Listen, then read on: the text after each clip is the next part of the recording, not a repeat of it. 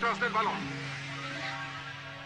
El huracán en el cielo exige mucho esfuerzo en las piernas, así que no podemos repetirlo demasiado. Por eso secretamente practicamos un disparo que vimos hace tres años. Tony y Oliver hicieron este tiro por casualidad y no se ocuparon de perfeccionarlo, pero sería el tiro número uno de combinación. La mejor combinación somos nosotros y la llevamos a la perfección.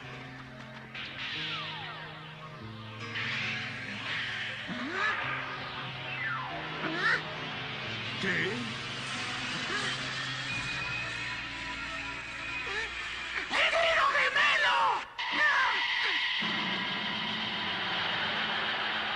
¡No puede ser! Los hermanos Coyote están disparando al mismo tiempo.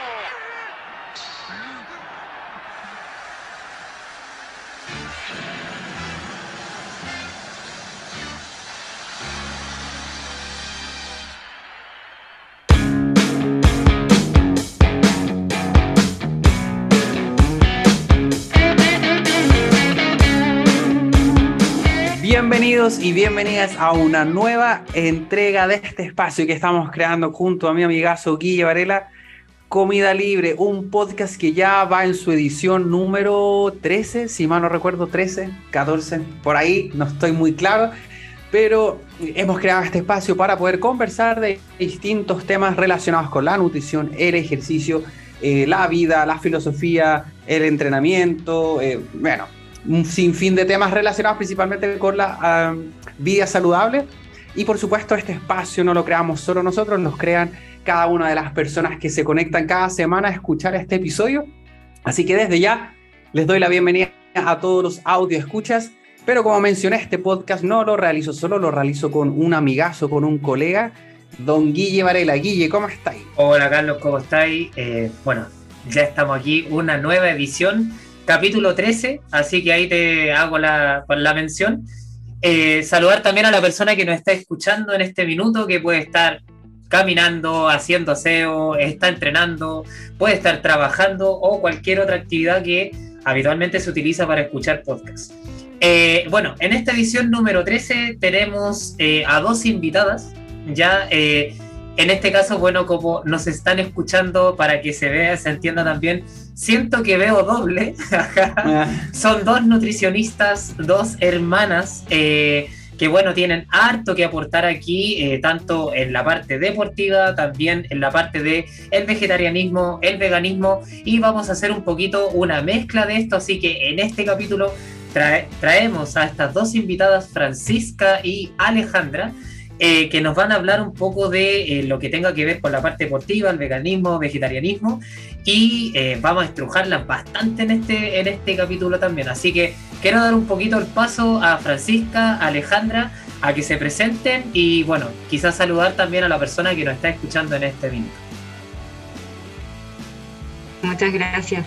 Gracias Guille, gracias Carlos por habernos invitado. Estamos súper felices de estar acá eh, también gracias a quienes estén escuchándonos. Nosotras somos Alejandra y Francisca Russell. También nos pueden conocer en redes sociales como NutriTwins.cl en Instagram.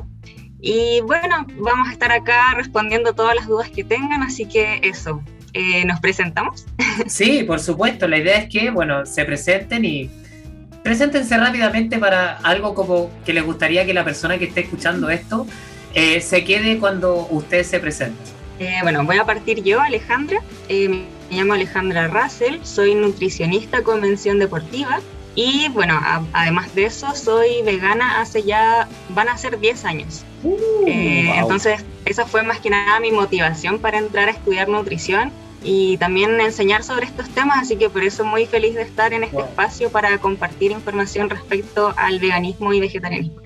Bueno, y mi nombre es Francisca Russell, soy nutricionista también. También tengo una mención deportiva, que de hecho esa es el área que más me ha apasionado de esta carrera. Eh, y yo llevo una alimentación ovolacto vegetariana. Yo no empecé hace tanto tiempo como Alejandra, aproximadamente unos dos años ya. Pero claro, también en el camino, durante el estudio de la nutrición, me fue interesando mucho este tema y hoy en día estoy súper adentrada en lo que es la nutrición vegetariana también. Así que feliz de poder estar aquí hablando este tema y también el tema de la nutrición deportiva. Em, que va a ser bastante interesante en esta conversación.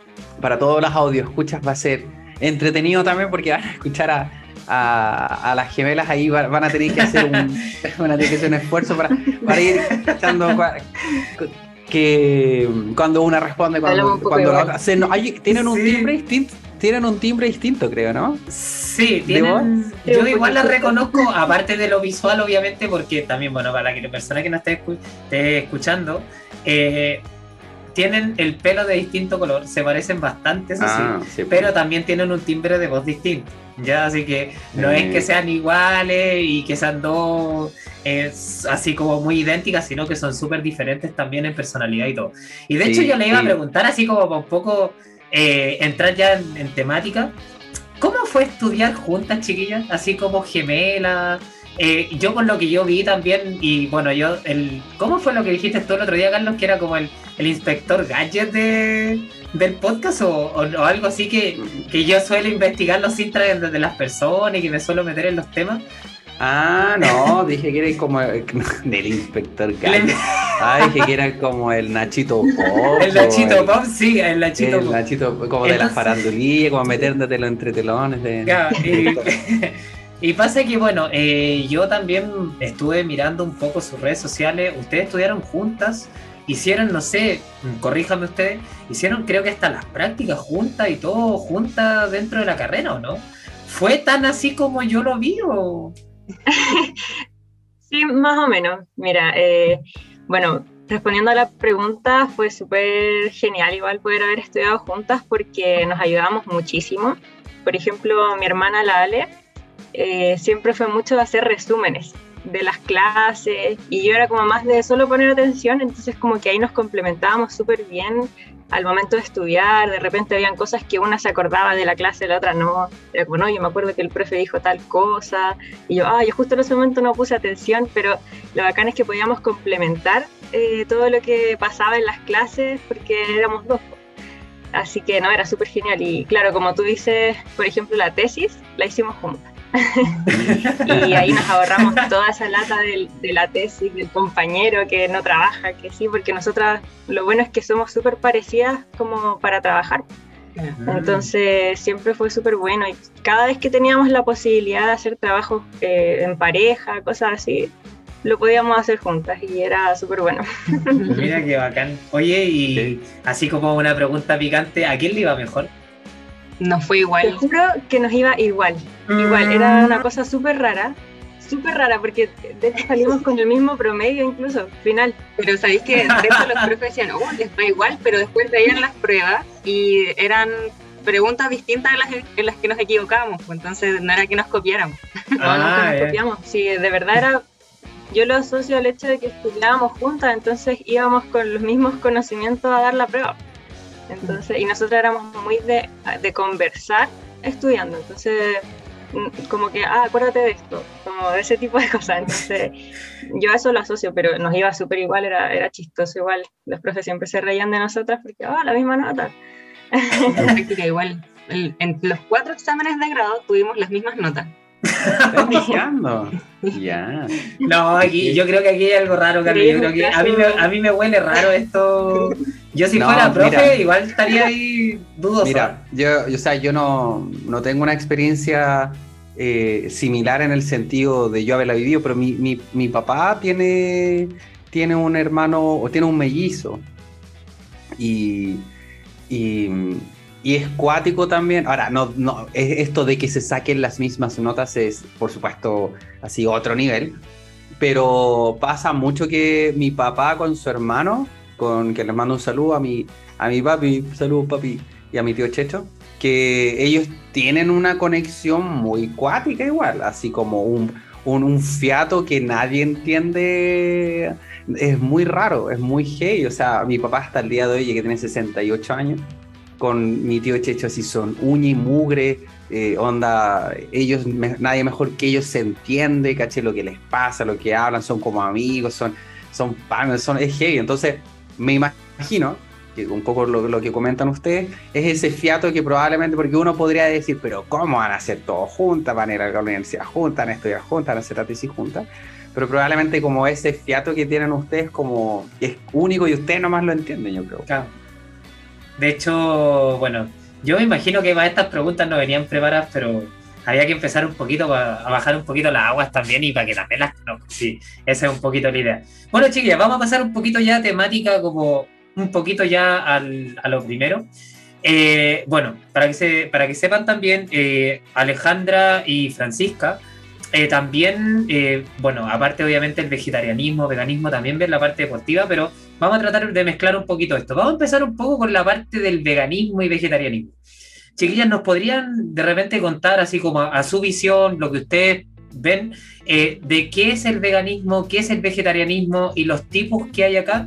Porque al inicio uy, aquí me voy, no sé, me voy a equivocar de nombre varias veces, Francisca, menciona que ella es ovolacto vegetariana.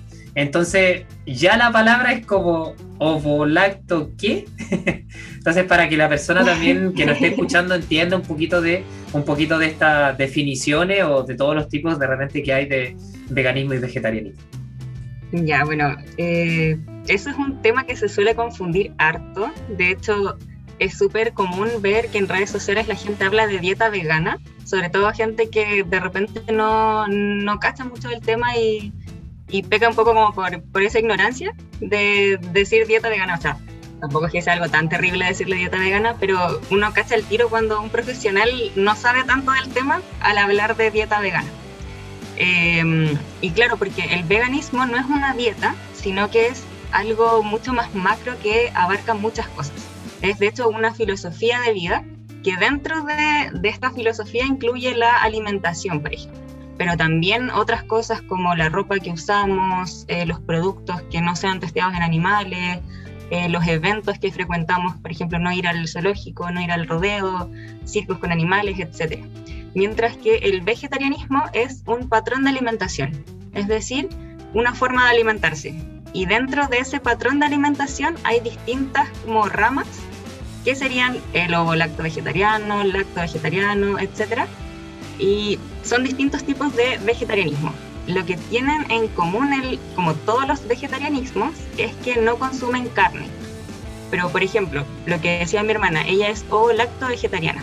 Ella no consume carne, pero eh, sí consume huevos y lácteos. O sea, lo que dice la palabra es lo que ella consume. Ovo de huevo, lacto de lácteos, vegetariano, vegetales. Eso es lo que ella consume.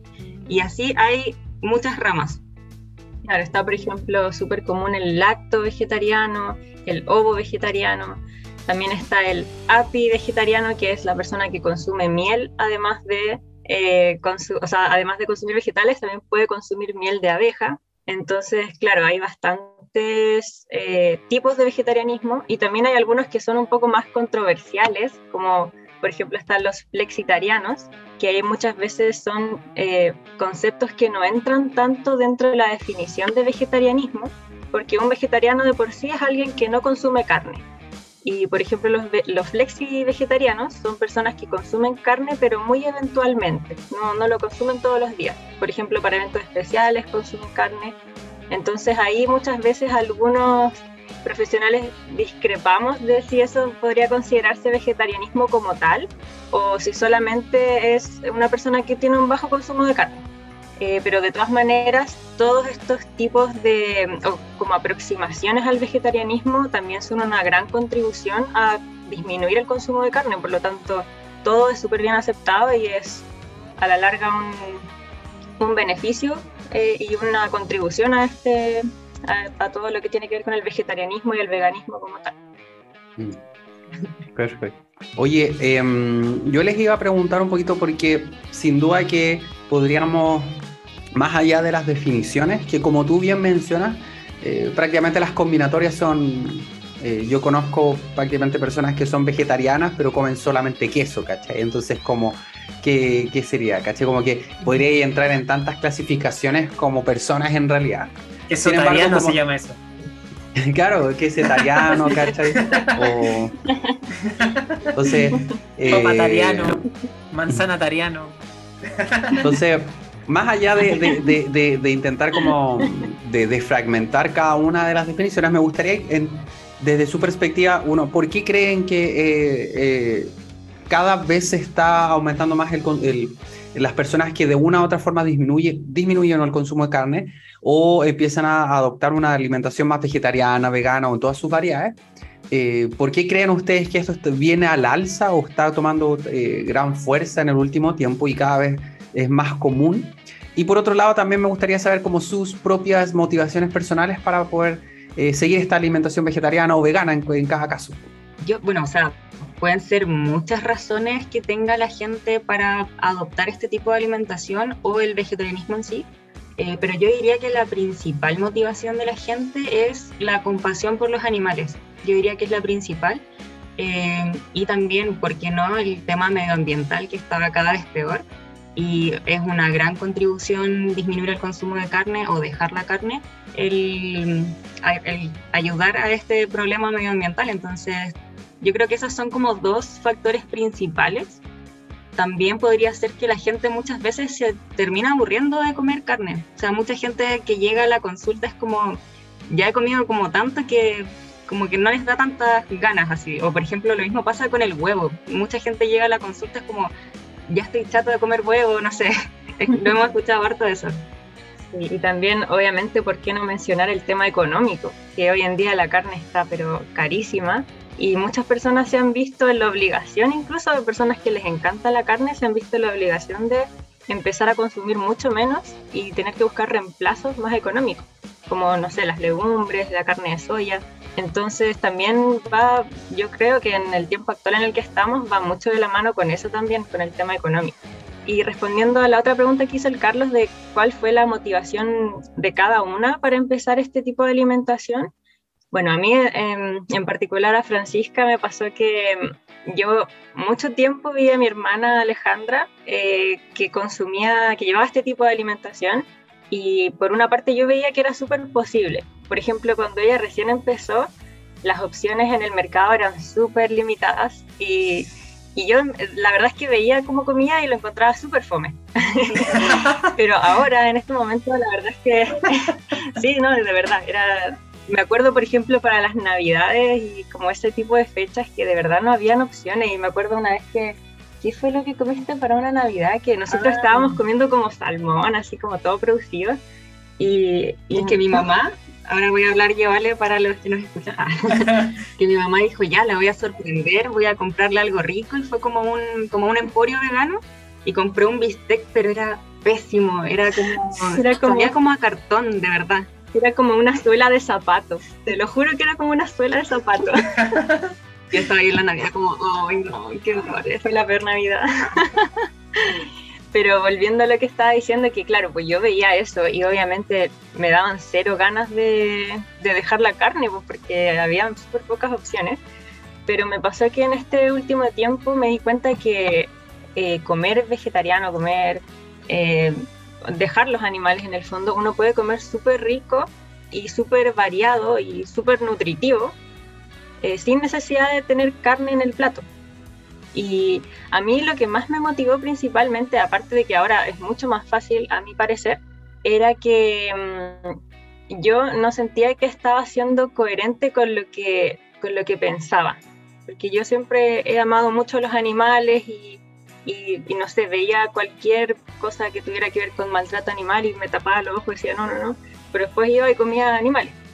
Entonces yo sentía que no era coherente conmigo misma. Y al final a mí es algo que me da lo mismo si los demás eh, siguen el, el, mismo tipo de alimentación. Como que a mí lo único que me importa es yo ser coherente conmigo misma. Y sentía que en ese momento no lo estaba haciendo.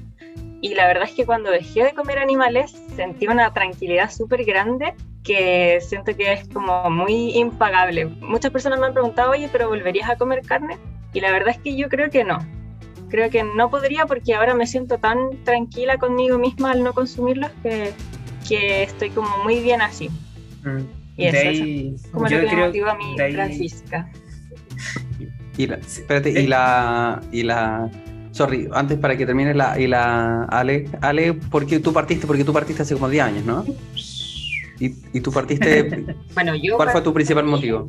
Eh, yo, bueno, eh, cuando recién partí fue porque me mandaron un video súper cortito, como de 5 minutos, pero que resumía la industria alimentaria así en todas sus, no sé, peces, huevos, como cómo era la producción de todos los productos, entre comillas, o eh, distintas cosas. Y yo antes de eso pensaba que eh, se podía comer animales sin que ellos sufrieran. O sea, yo pensaba que, no sé, que tenían una muerte súper rápida y que al final no, no era algo tan terrible. Pero vi ese video y quedé súper impactada y dije como, ya, aunque sea un animal que sufre durante el proceso, yo no quiero ser parte de esto. Y esa, yo me acuerdo perfecto, yo estaba viendo ese video y estaba comiendo pescado en ese momento. Y eso fue lo último que comí. Dije ya, yo Ah, acá parto. sí. Fue lo último que como animal y acá parto. Y de ahí que nunca más comí cosas animales. Interesante. Partí vegetariana, sí, Claro, partiste vegetariana y de ahí fuiste haciendo las progresiones. claro. Mm. Después fui buscando más sobre el tema y dije ya, tengo que dar un pasito más, después otro pasito y después ya dejé como todo lo animal. Y esto pasó hace 10 años, o sea, tú tenías algo así como 14, 15 años, ¿no? O 16, por ahí. 14. 14 años, en imagínate. primero medio. Entonces, imagínate, 10 años. Bueno, yo aquí siempre le tiro la talla al Carlos con el tema de la edad, de que Carlos cuando empezó a trabajar en nutrición era un camino de tierra y no había pavimento. Y un poco lo mismo pasó contigo. O sea, hace tantos, esto fue hace muchísimos años. O sea, estamos hablando de que, bueno, todo esto, como, como decía Carlos, esto empezó a explotar quizás hace un par de años solamente, pero antiguamente opciones, o sea, me imagino que encontrar tofu era pero un problema gigante. O sea, al día de hoy ya es más o menos complicado. No es tan sencillo. O sea, en mi caso que trabajo también con gente de todos los lados de, Chile prácticamente, con gente de Coyhaique, gente que de repente está, por ejemplo, en Calama ahí, saludo a, la, Natalia y a Ashley que también trabajan conmigo ahí. Eh, pasa que si tú les preguntas y no hay. De hecho, yo les he ayudado a buscar y no encuentro. Entonces, tampoco, claro, Santiago, entre comillas, de repente un poco más sencillo. Eh, los lugares donde nosotros vivimos también, Providencia, eh, Santiago Centro, son lugares un poquito más accesibles. Pero cuando uno se va un poco más lejos, eh, estamos hablando de repente a lugares un poco más, un poco más escondidos, por así decirlo de alguna forma, suele ser un poquito más complicado. Y desde ahí, bueno, le- les quería preguntar, porque de repente uno habla como del pescado, del huevo, los lácteos, las carnes en general, pero ¿hay algún alimento o de repente algún endulzante o de repente algo que sea como no tan común saber que viene de origen animal? Eh, a ver. Bueno, un endulzante, la tagatosa. ¡Wow! La tagatosa es un endulzante que viene de la leche. Uh, Entonces, claro, uno podría decir, ah, es un endulzante, nomás unas gotitas, no tienen nada. Tienen. Eh, la gelatina. La gelatina también es un alimento que viene de tendones de animales, de tendones, huesos, como cartílagos, etc. ¿Qué otro sería como eh, difícil de...? Bueno, hay muchos productos como más ultra procesados que uno diría, ¿por qué esto tiene leche? Por ejemplo, no sé, a veces el pan de molde. eh, incluso, por ejemplo, hay aceites que si uno los lee tienen vitamina D3 y la Sí. vitamina D3 puede traer, eh, puede ser de origen animal. mm. Por ejemplo, había un aceite, se pueden decir marcas acá.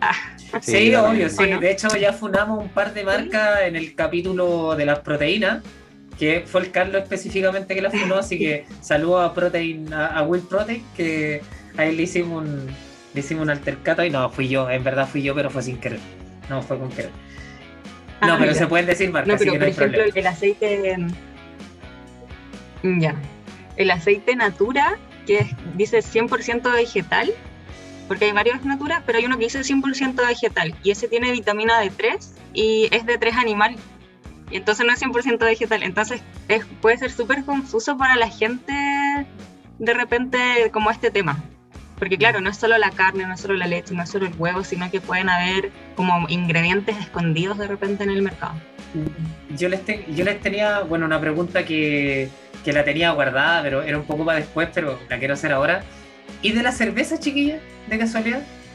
Porque de repente a mí me han preguntado, oye, hay cervezas, que el, el filtro, que también hay algunas que son de origen animal, y a mí como que, bueno, la, la he buscado, pero información como que no he encontrado. No sé si ustedes manejan algo de, de ese tema. Sí, mira, la verdad es que ninguna de las dos es muy... Bueno, mi hermana no toma nada, Francisca nada, como que le carga el alcohol. Yo tomo un poquito, pero casi nada también. Pero sí me guío harto de una página que se llama Barnívoro, que se escribe como Barnívoro, está en inglés. Y en esa página uno puede escribir el trago que quiera tomar y te aparece si es que es o no vegano, ya sea por ingredientes o por si es testeado en animales o no. Entonces yo en realidad de eso me guío cuando quiero tomar algo, por ejemplo me traen de regalo unas cervezas y la busco ahí es como, ah, ya. Eh, pero ese es el dato. Mira, para la gente que toma Por ejemplo, yo aquí estoy ya, ya estoy en la página ya ya estoy en la página y sí, efectivamente Barnivore, que es eh, Your Vega, Your Vegan Beer, Win, and Liquor y ahí aparecen todas las... De hecho, puse ya alguna cerveza por ahí y, por ejemplo, solamente por dar un dato, la cerveza cristal está apta para el gato. Ah, entonces tráiganme cinco. Ah, ya que viene el 18 de septiembre, de repente, claro, nos cuidamos con las carnes, pero de repente una persona vegana que, no sé, pues se toma un terremoto, por ejemplo, y dice, bueno, el helado y el alcohol, ¿tendrá alguna incidencia? Entonces ahí, por eso quería preguntarle también. Oye, eh, ya para un poquito encaminar el tema, quizás como aprovechando su experiencia tanto personal como profesional, un poco en el área del veganismo, vegetarianismo. Eh, la clásica pregunta para todas las personas, los audio escuchas de repente que puedan estar, de repente están pensando empezar, eh, están dejando las carnes, por ejemplo, quieren disminuirlas. Ya es muy clásico que al menos algunas personas están consumiendo prácticamente cero carne roja, por ejemplo, que son mucho más frecuentes actualmente etcétera. Entonces, cuando para todas las personas, por ejemplo, que quieren empezar a transitar hacia una alimentación más o menos vegetariana en cualquiera de sus grados, ¿no es cierto? Cualquiera de sus clasificaciones, eh, me gustaría si ustedes pudieran dar unos, una especie de, de, puntos importantes en los cuales deberían fijarse en su alimentación, qué cosas deberían preocuparse, cómo deberían, cómo les recomiendan de repente acercarse un poco a la alimentación vegetariana, de qué se tienen que preocupar. Eh, quizás un, punteo de algunos consejos que ustedes tengan que puedan darle a las personas que quieren comenzar este camino. Ya, buenísimo.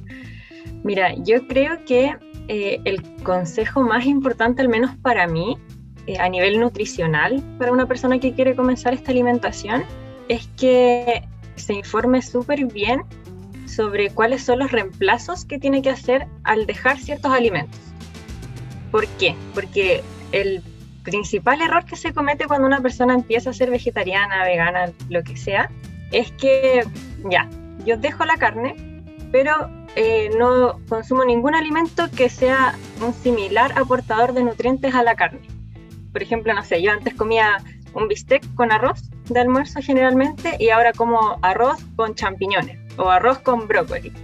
Entonces, eso es algo que pasa muchísimo, que eh, yo dejo ciertos alimentos y después no tengo un, un alimento que sea un símil al alimento que dejé. Entonces algo que pasa mucho es que, por ejemplo, por ejemplo, no sé, eh, las personas dicen, no, yo como harto champiñones. Y, y, yo no sé de, cómo, de dónde las personas sacaron que los champiñones son una fuente de proteína, por ejemplo, en reemplazo de la carne. Entonces, eh, por eso mi, mi gran consejo es que si es que no pueden asesorarse, porque lo, principal sería que se pudieran asesorar con un profesional que, que, trate este tema de la nutrición vegetariana, un nutricionista, pero si no tienen la posibilidad de asesorarse, que se informen súper bien, que, que, en el fondo averigüen qué nutrientes me aportaba la carne y de dónde yo podría obtener estos mismos nutrientes. O también esto pasa mucho, por ejemplo, con la leche. Eh, un error súper común es que las personas dejan la leche de vaca y después toman bebidas vegetales o leche eh, vegetales de coco, por ejemplo. Y si tú te vas a comparar una leche de vaca con una leche de coco, la diferencia es brutal. O sea, de partida la leche de coco no te aporta nada, no te aporta nada de proteína, te va a aportar 0 gramos de proteína, te aporta casi puras grasas saturadas, eh, son al final puras calorías que vienen de las grasas y nada que viene de las proteínas. Entonces, eh, mucho ojo en ese sentido. Yo, por ejemplo, siempre les digo a mis pacientes vegetarianos que si van a dejar la leche, que la reemplacen por leche de soya, que es la más parecida a la leche de vaca en temas eh, de nutrientes. Tiene una cantidad similar de proteína, una cantidad similar de calorías, de grasa.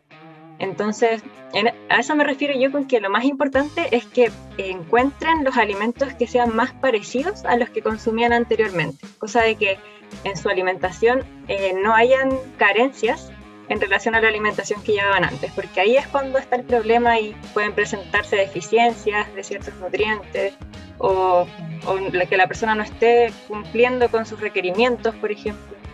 Lo mismo pasa, por ejemplo, con el omega 3, cuando la gente deja los peces y es muy bajo el consumo de, por ejemplo, semillas, nueces, que son buenos aportadores de omega 3 en forma eh, de alimentos vegetales. Eh, bueno, y además sumándome al consejo que dio mi hermana Francisca, eh, también considerar que en pacientes, ya sean veganos o vegetarianos de cualquier tipo, hay que considerar sí o sí la suplementación con vitamina B12. Ya eso es algo que quizás otros patrones de alimentación no, no, es necesario, pero en este patrón de alimentación vegetariano sí es necesario suplementar con vitamina B12 porque es la única que no podemos obtener de la alimentación. Entonces esas dos consideraciones como sí o sí que tienen que tener claras. De hecho yo cuando partí no estudiaba nutrición todavía, no sabía nada de, de lo que estamos hablando. Ni siquiera yo creo que conocéis la carrera. Ni sabía que era nada, si ni siquiera sabía que era la vitamina B12, entonces yo no me suplementé nunca, llegué a nutrióloga y, oye, ahí está el Toti. Se nos une a la conversación Toti. Está aquí. No, que no lo puedan ver los, los audios.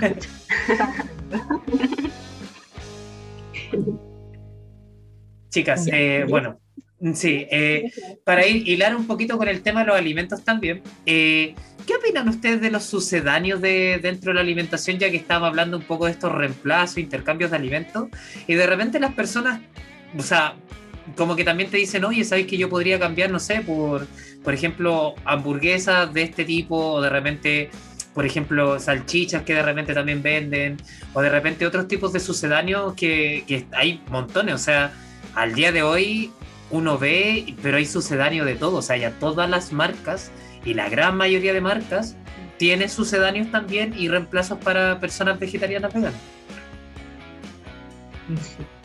Y yo me impacto porque cada mes voy al súper y veo como una marca distinta de hamburguesa, vegetal, algo así. Sí, pero bueno, con ese tipo de productos igual hay que tener un poco de ojo porque la gente dice, ah, esto es vegetal, es como súper saludable. Como que creen casi que es lo mismo que estar comiéndose una ensalada.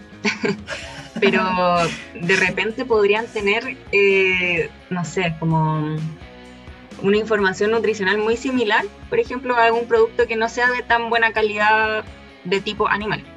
Entonces, yo, bueno, ninguna de las dos prohíbe ese tipo de alimentos ni nada. Pueden consumirlo nuestros pacientes o las personas que nos pregunten, pero ojalá no sea todos los días. Por ejemplo, una hamburguesa, que no sé, una not burger, por ejemplo, eh, no es lo más saludable del mundo, igual tienen harta grasa, tienen harto sodio, entonces pueden consumirla, pero ojalá no todos los días. Y ahí hacer reemplazos mucho más eh, efectivos, como por ejemplo consumir tofu, consumir seitán, eh, hamburguesas de legumbres, de soya, etc. Pero ahí también igual aclarar que si bien hay ciertos productos que, claro, porque por ejemplo estos productos por lo general lo que buscan es imitar el sabor de la carne, el sabor de las vienesas, no sé, del jamón, lo que sea, pero también hay algunos productos que quizá em, en temas de sabor no son los, los, mejores del mercado, pero que sí pueden ser súper buenos eh, como reemplazo de ciertos alimentos. Por ejemplo, las vienesas eh, veganas, yo encuentro que son súper buenas nutricionalmente y no tienen, pero nada que ver con una vienesa de carne o, o de lo que sea, que en verdad ni siquiera es carne. Entonces, eh, yo encuentro que eso eh, eh, ese tipo de alimentos son súper buenos. Por ejemplo, las vienesas, como te decía, veganas, tienen súper poca grasa y tienen harta proteína. Entonces, para una persona que tiene un requerimiento de proteína elevado y no tiene que eh, pasar tantas calorías, por ejemplo, es un alimento súper bueno. O, por ejemplo, en cuanto a las hamburguesas, las hamburguesas que venden ya listas, yo siempre recomiendo fijarse que ojalá sean de soya, porque claro, uno de repente busca como la not burger, como esas que son más parecidas a la carne, pero si tú buscas una hamburguesa que sea como de soya, ojalá como solo soya en sus ingredientes, eh, va a ser súper buena, va a tener harta proteína también, va a tener pocas calorías, poca grasa. Entonces ahí también va mucho en uno hacer como una buena selección de lo que está comprando. Obviamente en un comienzo es complicado porque, como decía mi hermana Alejandra, hay tantas opciones ahora que uno ve vegetal y dice, ah, ya, esto está bien. Pero no todo al final va a ser lo mejor o no todo va a ser como para consumo diario.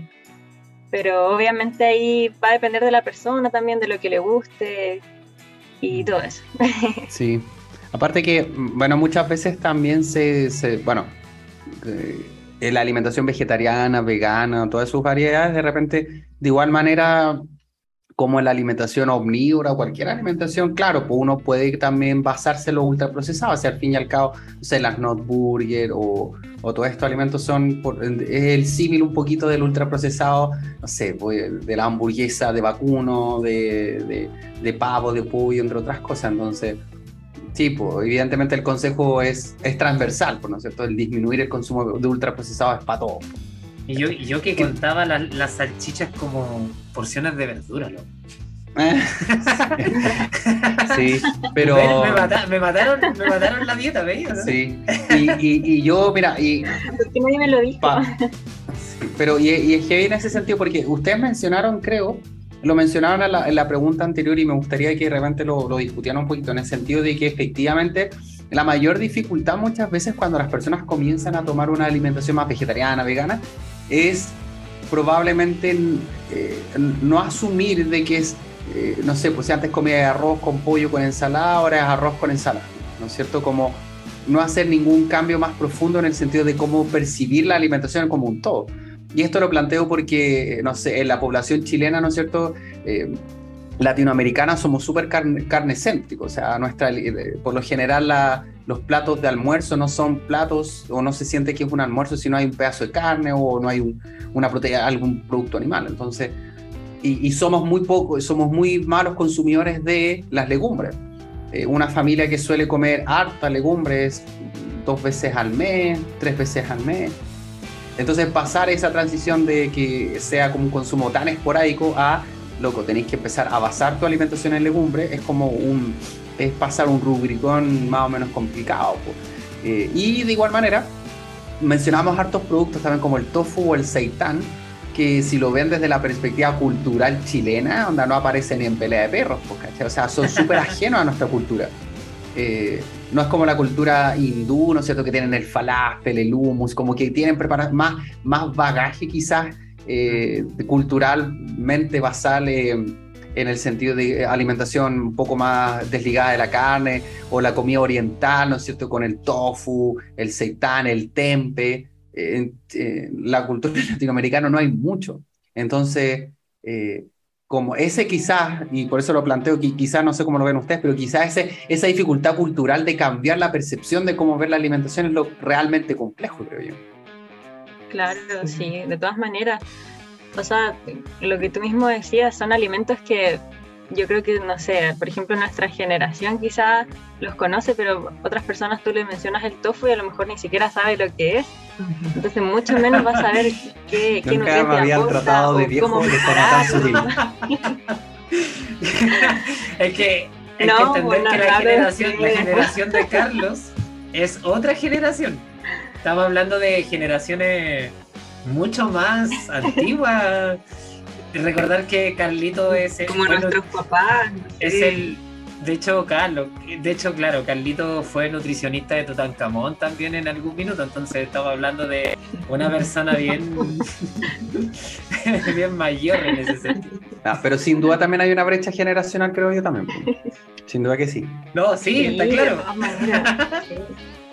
no, iba, iba, a terminar con esa idea que obviamente también eso es algo que influye harto, o el tema de hay alimentos que son muy nuevos ahora, eh, como por así decirlo, para la industria alimentaria, entonces es normal que muchas personas no, no los conozcan o, o no sepan de qué manera se preparan. Entonces, al final uno tiene como ese deber, yo siento como profesional, de enseñar a las personas cuáles son todas las opciones que tiene y que a partir de lo que le gusta, de lo que, de lo que puede también comprar, eh, la persona elija la opción que más le acomode, pero también uno tiene ese deber de, de, mostrar todas las opciones que existen actualmente, porque al final la industria va cada vez creciendo más y más y, y, las personas no tienen por qué saber que, ah, ese alimento viene a partir de, no sé, de la soya y me aporta esto y esto, no, porque al final es en nuestro rubro y no todas las personas eh, tienen por qué interesarse tan a fondo en, en ese tema.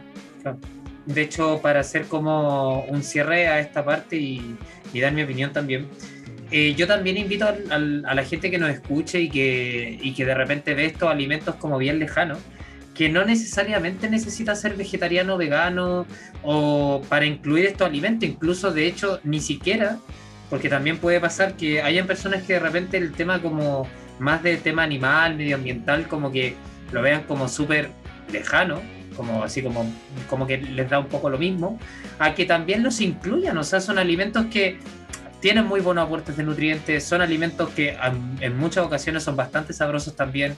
Eh, hablamos también del tema económico, que hoy en día, eh, bueno, sabemos lo que vale un kilo de carne actualmente, o sea, hay, las carnes ya están llegando, no sé, me acuerdo yo que vi una bolsa de pollo de estas que típicas que venden de 800 gramos en 7 mil pesos, entonces estamos hablando de que los precios la verdad es que se han elevado un montón. Eh, y hago esa invitación porque de repente, claro, es como, no, pero pucha, yo como carne, y sí, pero puedes comer carne y esto también. O sea, hay harto alimento ahí para tener una variedad mucho más grande, tener un abanico de opciones mucho más, más, mucho más importante a la hora de la alimentación, sobre todo, por ejemplo, con este tema de que estos alimentos finalmente son vegetales, muchos de ellos tienen también los nutrientes que tienen estos vegetales y que en algunas ocasiones que hay personas que de repente con el tema de las verduras no, le, no les va muy bien, de repente también te es un aportador de nutrientes súper importante para, para cubrir también esos nutrientes que de repente también les faltan a las personas. Chiquillas, para... Vamos a hilarlo un poquito al deporte. ¿Hay mucha diferencia entre ser vegano deportista y omnívoro deportista? Ahí tú, la pregunta va orientada como al tema del rendimiento. Puede ser rendimiento, masa muscular o general. Porque ustedes, yo sé que ustedes ven también temas como temas deportivos, pero también de cambios de composición corporal. Mira, ahí también existe un concepto que eh, en, un, tiempo en que muchas personas eh, pensaron que llevar una dieta vegetariana o un estilo de vida vegano podía mejorar su rendimiento deportivo. ¿ya? Eh, y esto pasó eh, por este tema del documental que salió hace, hace un tiempo. El, el Game Changer. Donde salía Arnold, ese. Y, y, claro, ese documental como que tenía varias cosas como súper buenas, pero también el mensaje como que se entregó un poco distorsionado. Entonces muchas personas después de ver este documental pensaron que la dieta vegetariana mejoraba el rendimiento. O sea que una persona vegetariana versus una persona no vegetariana iba a tener un mejor rendimiento deportivo eh, eh, como solamente por no comer carne. ¿ya? Pero aquí es algo, es algo que me gustaría aclarar y es que la dieta vegetariana no va a implicar un beneficio eh, como extra por ninguna otra dieta en el tema del deporte. ¿Ya? Pero sí lo que pasa es que esta dieta no va a perjudicar tampoco el rendimiento deportivo que ahí son dos cosas como bien aparte, porque eh, una cosa es que no lo perjudique, pero tampoco significa que va a ser como casi que una ayuda ergogénica o algo que va a mejorar el rendimiento, el, llevar una alimentación más basada en plantas. ¿Ya? Entonces, en ese sentido, eh, se ha visto que sí, que un deportista puede llevar este tipo de alimentación y tener un súper buen rendimiento deportivo, e incluso esto puede ser eh, eh, comparado con una persona que sí consume carne, por ejemplo.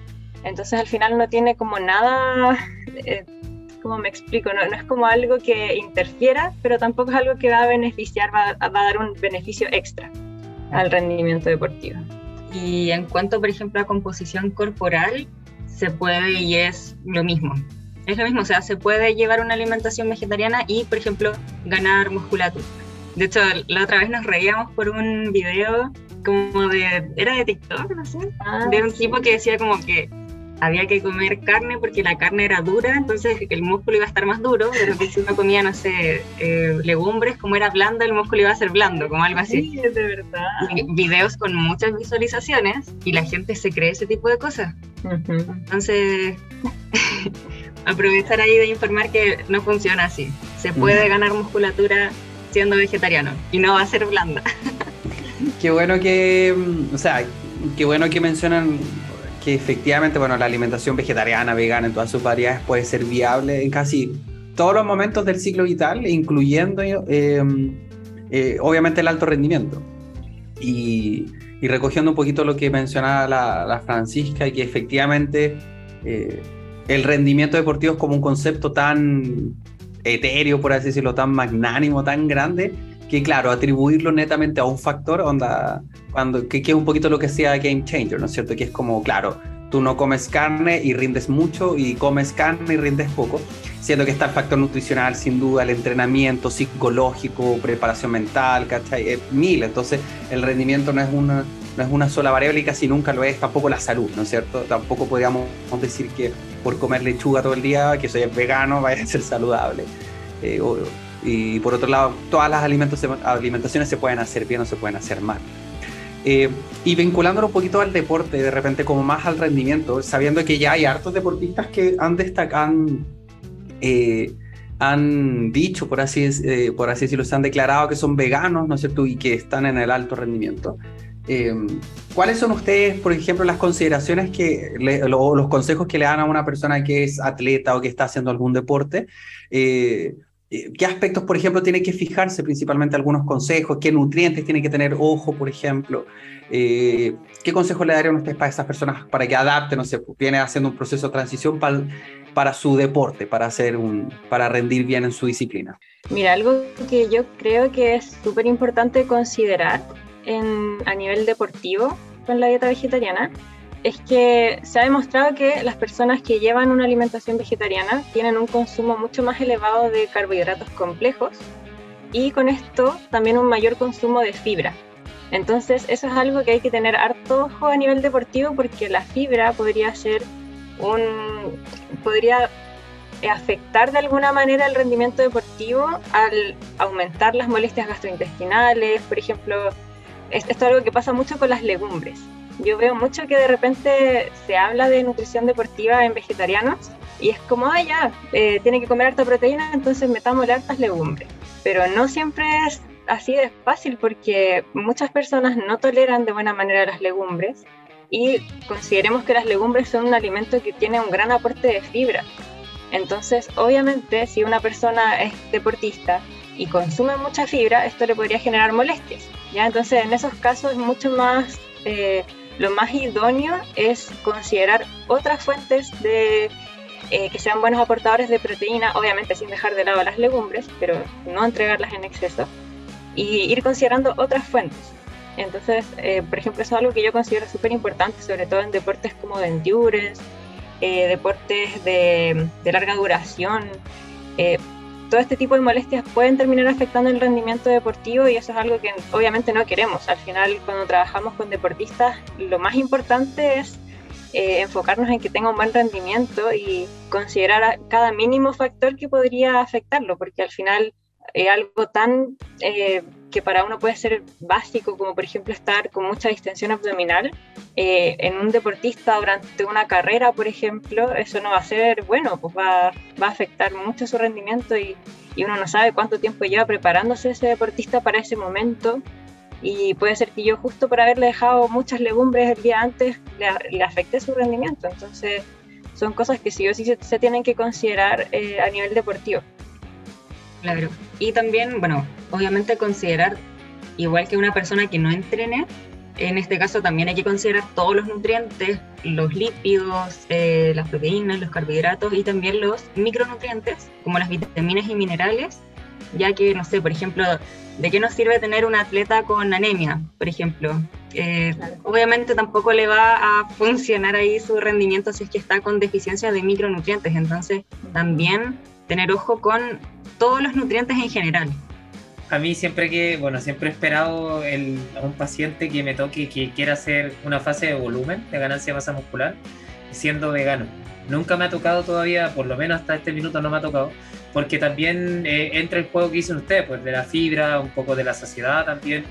Eh, entonces creo yo que es un poquito más complejo, quizás quizás para un proceso de pérdida de grasa corporal, aunque espero que este mensaje no lo tomen así como, ojalá que alguien diga, no, voy a perder grasa, el Guille dijo que ser vegano era más fácil.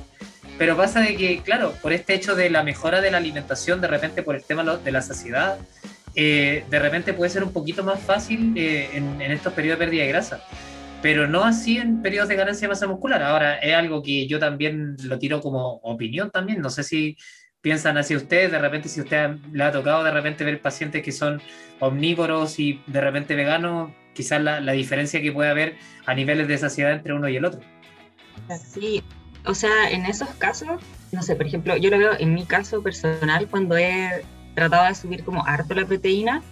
Eh, yo me acuerdo la primera vez que lo intenté, lo hice con puras legumbres y fue horrible. era comer legumbres todo el día y estaba todo el día hinchada y ya no me cabía más comida. Pero hay que, hay que considerar otras estrategias como por ejemplo el tofu, que en una cantidad más pequeñita no te deja tan saciado, te aporta harta proteína del tofu firme. Lo mismo el seitán, o sea, es, es casi la misma porción que la carne, y el seitán tampoco te deja tan saciado como por ejemplo la carne de soya o las legumbres. Entonces, ¿de qué es posible? Es posible, pero hay que considerar como varias opciones. Ojalá no solo que sean, no sé, cinco porciones de legumbres al día más tantas de soya, porque ahí sería igual súper difícil para la persona. Mm, sí. De hecho, no sé, eh, como incorporando un poquito lo, que decía el Guille, eh, yo, o sea, en, eh, en, lo personal, o sea, yo he tenido la posibilidad, no, no una fase de volumen específicamente, pero sí a estas típicas personas que les cuesta subir de peso y que quieren aumentar masa muscular, entonces y, y entrenan y tienes que darle más comida, más comida y que ha sido vegano. He tenido pacientes, he tenido la oportunidad de trabajar con esos pacientes y sí, pues cuesta, cuesta un mundo.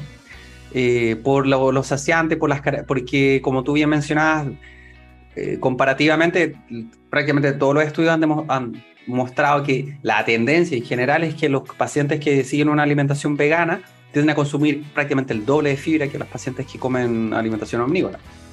Eh, entonces, eso para la mayoría de las personas en una población, ¿no es cierto?, obesa, con sobrepeso, en general es bacán, porque la, la fibra produce esta saciedad, pero una persona que quiere subir de peso, pucha, lo, lo, contrario, ¿no es cierto? Como que apunta hacia el otro lado.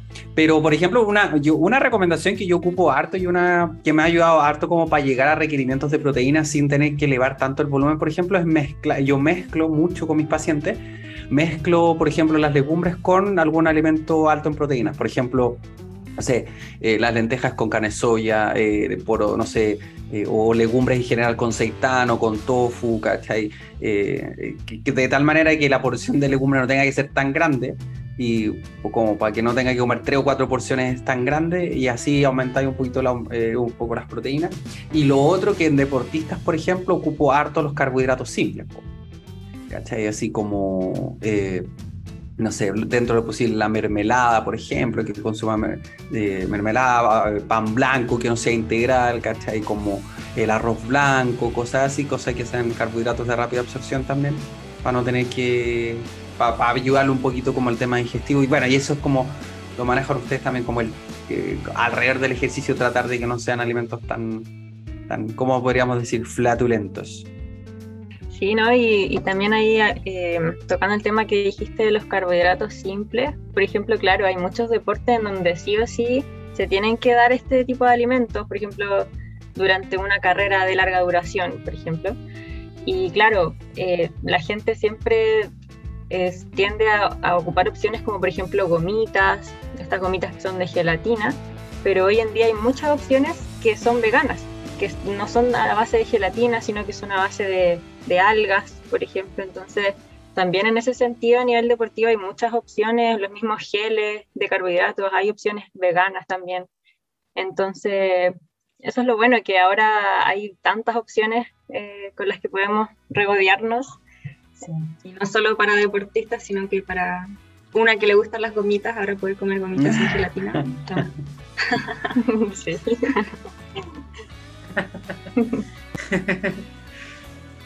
sí, bien. Bueno, han salido un montón de cosas, la verdad. Eh, es algo que, bueno, como decían ustedes también, que impresiona la cantidad de cosas y que todos los meses te pilláis algo nuevo que no habíais probado o de repente un local nuevo, que también hay un montón de locales también ahora que, que, hacen esto mismo.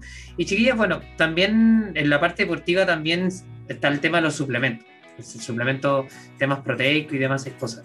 Eh, hay algunos suplementos de repente que, que, bueno, que las personas son, utilizan bastante más. En este caso podemos ver las proteínas en polvo. Hay mucha diferencia de proteínas en polvo, por ejemplo, una whey protein que es de lácteo versus las otras proteínas que de repente también tiene el mercado. Eh, ¿Tú te refieres como a calidad de la proteína?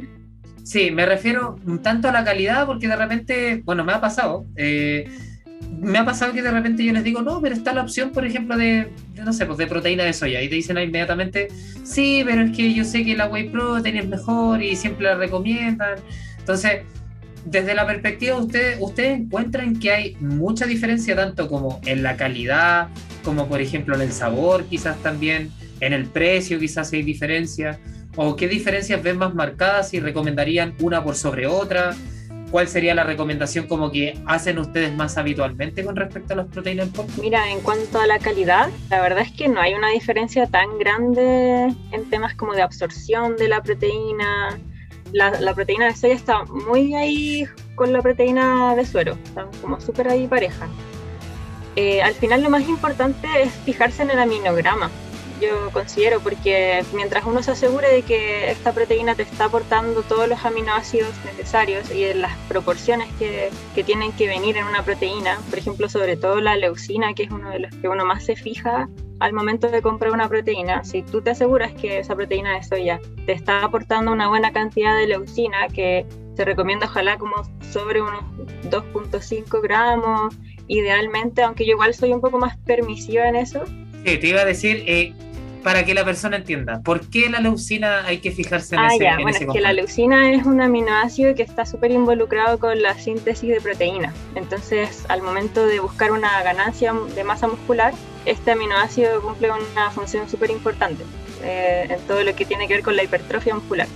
Entonces, por eso es eh, muchas veces las proteínas, no solamente las proteínas de soya, sino que en general, eh, se hace como una técnica que se conoce como aminospiking, que consiste en que yo eh, quito un poco estos aminoácidos como más importantes, como por ejemplo la leucina, y meto otros aminoácidos que quizás no son tan importantes que estén en gran cantidad, como aminoácidos no esenciales, por ejemplo. Y de esta manera yo puedo disminuir el coste de la proteína y la puedo vender más barata. Pero muchas personas no se fijan en que el perfil de aminoácidos de la proteína no es el más correcto. Entonces eso es como algo bien importante, igual que al momento de comprar la proteína nos fijemos en el aminograma, que para quienes no sepan, el aminograma eh, viene en la parte de atrás de la proteína, que es como una tablita que resume la cantidad de cada aminoácido que trae esta proteína. ¿ya? Y muchas veces, de hecho, en la gran mayoría de los casos, las proteínas veganas por lo general no tienen aminograma. Entonces eso es algo súper importante que hay que fijarse que tenga el aminograma porque si no tiene aminograma yo no sé qué, qué es exactamente lo que me están vendiendo. Y puede ser, y de hecho lo más probable que pase es que eh, no tenga las cantidades suficientes de los aminoácidos más importantes para, para aumentar masa muscular. Entonces eso es súper importante y, por eso te decía el tema de la calidad al final, más que nada para poder asegurarnos de que la proteína de soya sea de buena calidad, es fijarnos en el aminograma. ¿Escogerían soya por sobre las demás o alguna otra por sobre las demás? ¿Te, te refieres comparándola con las de legumbres, por ejemplo? Claro, hay, hay, hay de soya, hay de arveja, hay de cacao, hay de está lleno de, de, de, garbanzo. De garbanzo también hay. Eh, ¿Hay alguna que sea como de la preferencia de ustedes? ¿O hay, o hay, algún pool quizás que te pueden decir, mira, esta, esta y esta quizás son las que yo escogería o las que escogeríamos? Por lo menos yo en lo personal, Francisca, me quedo más con las de soya. ¿Por qué? Porque las he comparado muchas veces con las de legumbres, de arveja, de otro tipo de legumbres y por lo general no cumplen tanto en cuanto al perfil de aminoácidos, las de legumbres. Eh, esto, bueno, estoy hablando de, por ejemplo, el otro día una paciente me preguntó, me dijo, oye, ¿cuál podría comprar? Me mandó de la marca Debut Vegan, que me mandó la de soya y la de arveja. Y, y la de arveja tenía mucha menos leucina en comparación con la de soya y tenían el mismo precio, por ejemplo. Entonces, son como pequeños detalles que uno se tiene que fijar al momento de escoger. Pero obviamente yo considero que si uno tiene la opción de comprar una, una, proteína de legumbres y es la única opción que tienes o la más económica, tampoco es una mala opción. Al final tampoco podemos ser tan cerrados, claro, así como no, es que no, no tiene tanta leucina, así que no. Al final yo, yo considero que no hay que ser tan así, a no ser que uno esté hilando muy fino, en una persona así que tiene como objetivos muy, muy concretos eh, de, no sé, competir, cosas así.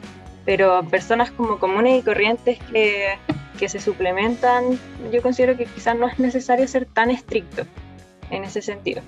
O por ejemplo, el otro día estaba en el gimnasio y una chica me dijo que si yo le recomendaba una proteína de soya, y yo le dije, sí, esas son súper buenas como en relación a la proteína de, suero. Y me dijo, sí, lo que pasa es que la de suero me genera mucho malestar, me, me duele como el estómago, me, me, hincho mucho. Y probé la de soya y no me pasa eso. Entonces, a eso me refiero, en el fondo ni siquiera es como por un tema de ser vegano o vegetariano, sino que en el fondo escoger lo que a uno más le acomode muchas veces la proteína de suero puede ser súper buena, pero te puede generar algún malestar. Eh, por ni siquiera, no sé, no sé, una intolerancia o algo, pero pueden ser muchos factores al final que influyen y si uno tiene la opción de escoger otra, otra proteína de origen vegetal y es buena, se puede escoger. sí, que yo creo que todos nos miramos y decíamos, silencio, ¿eh? no sabíamos quién iba a entrar, quién iba a decir algo. cosas, cosas que pasan en vivo también. Bueno, así como dato para cortar el silencio, eh, bueno, el tema de la intolerancia se habla, y de hecho hay un mapa de intolerancias también, eh, en la cual se dice que la intolerancia a la lactosa en menor o mayor grado está entre un 60 y un 80% de la población chilena. O sea, de hecho, y de hecho, por ejemplo, se marca que en Sudamérica eh, hay rangos de sobre el 50% en prácticamente todos los países. O sea, si no me equivoco, el único país que tenía un bajo índice era Bolivia. No quiero tirar tallas con Bolivia, por favor, no quiero que me funen. No, no, no me la aguanto, me la aguanto, me la aguanto.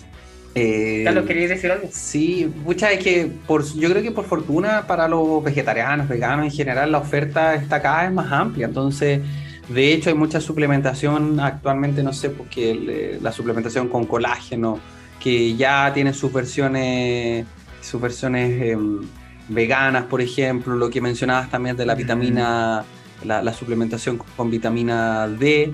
Eh, también hay una versión vegana, por ejemplo, actualmente, la vitamina, eh, los ácidos grasos esenciales, el omega 3, por ejemplo, también hay una versión vegana en la actualidad, entonces en realidad, por, fortuna quizás en la actualidad, claro, la oferta en cuanto a suplementación está cada vez más amplia. Y, comparto harto lo que mencionaron sobre la suplementación de proteína, ¿no? O sea, porque, y esto lo abarco como en, en el, no sé, en el 90% de la población, en realidad, como que el consumo de proteína va a estar destinado, por ejemplo, para cubrir ciertos requerimientos aumentados, ponte tú. Ahora, a, menos que sean deportistas ya de alto rendimiento y que anden buscando como el máximo competencia y se tengan que estar fijando como los aspectos más detallistas del mundo, claro, ahí yo buscaría la proteína que tenga más leucina porque podría, el de, podría ser un factor determinante para el rendimiento. Ahora, pero si estoy entrenando tres o cuatro veces a la semana al gimnasio y, y en realidad soy una persona de a pie, lo más común, probablemente cualquier proteína de, una, de buena calidad, por supuesto, ¿no? de la mejor calidad posible, te va a ayudar sin duda, eh, independientemente de la fuente. Y yo también suelo recomendar harto la de soya en realidad, por, también por el aminograma, por lo que he cachado. Hay poquitas marcas, no quiero decir marcas, pero yo he, yo he pillado algunas marcas que tienen eh, que tienen el aminograma. Una vez subí un post, de hecho, eh, como con algunas que tenían aminograma. Pero son muchas, entonces. Y eso, esa es como tirando oreja para la industria vegana, quizás. Como que necesita, si quiere competir, competir, claro, pues tiene que poner, transparentar el aminograma. De hecho, como dato, no voy a decir la marca porque obviamente problema, pero hay una marca que se hizo súper popular en redes sociales, eh, hasta hace súper poco. Eh, de hecho, probablemente la conocen, y yo sé que la conocen. Y pasa que se le hizo una investigación, ¿vale? Esta marca efectivamente eh, utilizaba la aminograma y esta marca prácticamente que mentía en todo el aminograma, o sea, era una proteína que en verdad de sabor andaba súper Ah, bien, la gente la consumía harto. Ya sé cuál es. Eh, de hecho, bueno, tuvo mucha promoción. eh, hizo un Ah. cambio de nombre hasta hace súper poco también. Bueno, ya no les voy a dar más pistas con, con qué nombre. Y la verdad es que salió una analítica, ¿vale? Que se hizo súper conocida. Y, y bueno, y apareció de que la analítica, o sea, primero que todo, la cantidad de proteína que tenía era súper baja. El aminograma, o sea, de la leucina que mencionaba era tremendamente baja también. Eh, y de hecho, era tan así que bueno, que tuvieron que, en pocas palabras, eliminar la marca porque no, no- obviamente con eso no pueden trabajar. Pero hay hartos tirones de oreja que se pueden hacer ahí. Primero tirón de oreja, obviamente, a lo que tiene que ver con el Ministerio de Salud, ¿vale? O sea, ¿cómo podéis permitir de repente que haya un precedente tan grande y solamente te cambio el nombre y listo? O sea, es como que a mí me funen el día de mañana y el- al siguiente día aparezco por otro nombre, o sea, aparezco por, no sé, por Carlos Varela, ¿cachai? Es como no, no tendría sentido, no tendría sentido, pues entonces, eh, y, y aparte también, bueno, como digo, también a la industria vegana, que, que como decía el Carlos, eh, también pasa que no hay estos temas de aminograma y también un poco se mancha un poco también con este tema. Bueno, y, para ser honesto, pasa eh, en el tema vegano, toda esta cuestión de que tú mencionaste, ponte tú, de, de ahora, eh, eh, el tema de, de mentir un poquito, bueno, pero esto pasa también, hace caleta en la industria, no sé, de la, prote- de la whey protein, o sea, esta chaya, sin duda le salpica todo, o sea, las malas prácticas de más que son transversales para todo. De hecho, para que no se entienda hecho, que como, como- que la- Así que son bien la- los, los suplementos vegetales, ¿no? La marca, la Gold Standard, por ejemplo, ya mencionando esa marca, porque creo que todos ya ahí ya la conocemos, también tuvo muchísimos problemas también con respecto a la calidad de sus proteínas. Y era como la, la marca como índole de todo esto. Más allá tenemos, por ejemplo, lo que se habla siempre de la Nitrotech, que también la marca Nitrotech también, mo- montones de problemas también. Y más atrás, eh, se me olvida el nombre de esta marca, pero hay una marca que se vendía mucho en las farmacias, antes de la que está actualmente, eh, y que también tuvo montones de problemas también, y que también por ahí, eh, que es la GNC, que también ahora me estaba acordando de la, de la sílaba, que también tuvo montones de problemas con su suplemento, pero todavía andan dando vueltas. Y eso es hasta el día de hoy. Mm.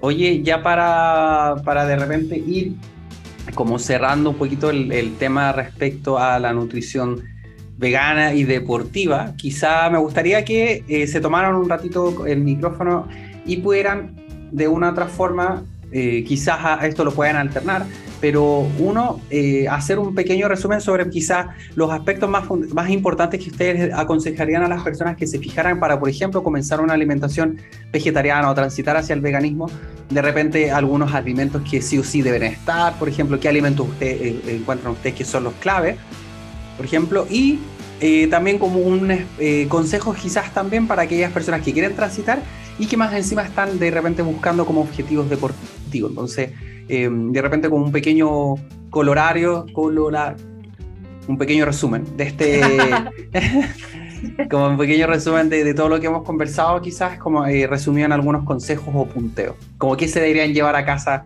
las personas. Ahí los últimos se pueden alternar y dividir como, eh, como el punteo. Sí.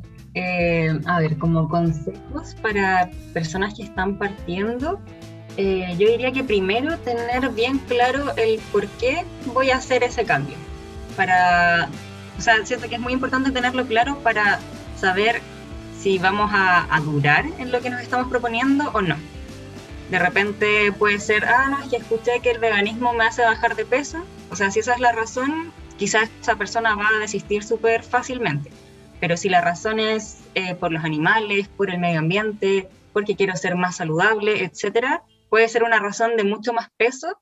Entonces, por eso yo digo que hay que tenerlo súper claro. Lo otro es ir al propio ritmo de cada persona, o sea, no necesariamente hay que partir al tiro siendo vegano, o si uno quiere hacerlo y puede hacerlo, también es una opción, pero partir al ritmo que cada persona crea que le va a ser más fácil, eh, que va a poder lograrlo, eh, y no compararse tampoco con el resto, o sea, como, ah, ya esta persona de un día para otro empezó a ser o sea, vegano, entonces yo al tiro voy a partir así. No, no es necesario. Ya, eso sería como el primer consejo, no sé si tú querías sumar alguno. Sí, y yo creo que como consejo a nivel nutricional, lo que dije en un comienzo, que, eh, que por favor las personas cuando dejen eh, de comer carne o dejen de tomar leche o comer huevo, que se asesoren de la mejor manera para poder obtener los reemplazos adecuados a estos alimentos. Eso yo considero que es lo más importante de partida para evitar deficiencias nutricionales. Y eh, como ahí decía el Carlos que en la pregunta, sobre todo a nivel deportivo, eso va a ser súper importante porque a nivel deportivo obviamente los requerimientos van a cambiar y van a estar aumentados en la mayoría de los nutrientes. Entonces, obviamente si yo tengo un mayor requerimiento de proteína, no voy a dejar la carne para reemplazarla por champiñones. Obviamente que no.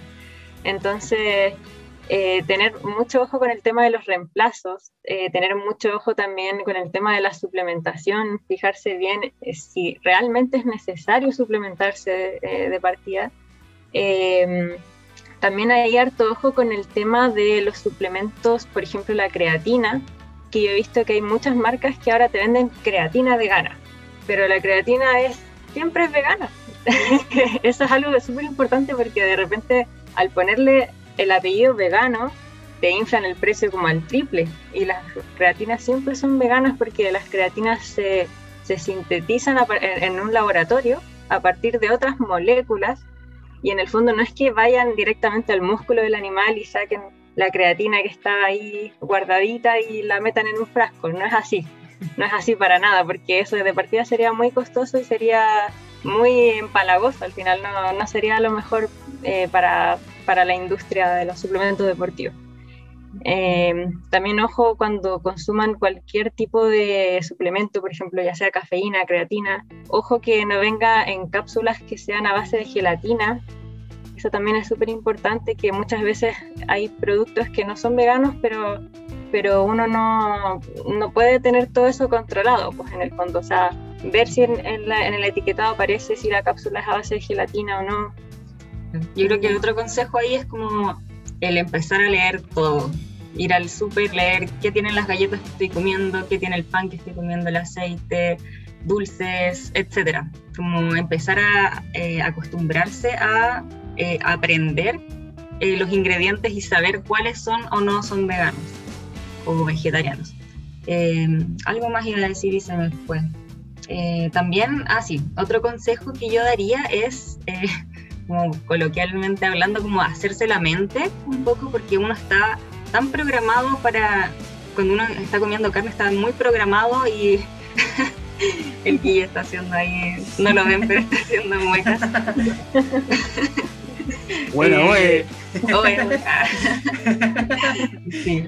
No, pero eso como eh, mentalizarse, porque como bien decía el Carlos, comemos de una forma eh, que está bien como por la cultura que tenemos. O sea, no está dentro de nuestra cultura comer suficientes legumbres, comer semillas, comer frutos secos y son alimentos que hay que empezar a incluir para tener una alimentación vegetariana saludable. Entonces también mentalizarse harto en ese sentido.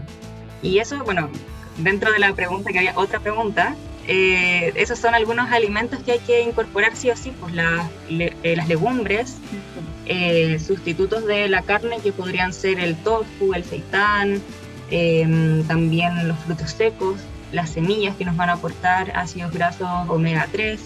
Eh, ¿Cuál más podría ser algo esencial? La suplementación con vitamina B12, eso sí o sí tiene que ir. También aprender qué alimentos tienen calcio eh, de forma vegetal y que tengan una buena cantidad de calcio que se pueda absorber similar al de la leche, como por ejemplo tenemos ahí el kale, tenemos el tofu, tenemos el brócoli, que son alimentos que son un muy buen reemplazo de la leche por la calidad de la absorción de ese calcio. Entonces son esos alimentos los que hay que tratar de incluir sí o sí. chicas, le iba a preguntar, bueno, aparte de los consejos que dieron y que obviamente aquí es un, ya más práctico y se lo, van a tomar inmediatamente, ¿algún libro de, deportivo de veganismo que puedan recomendar? Uy, yo la verdad no he leído ninguno.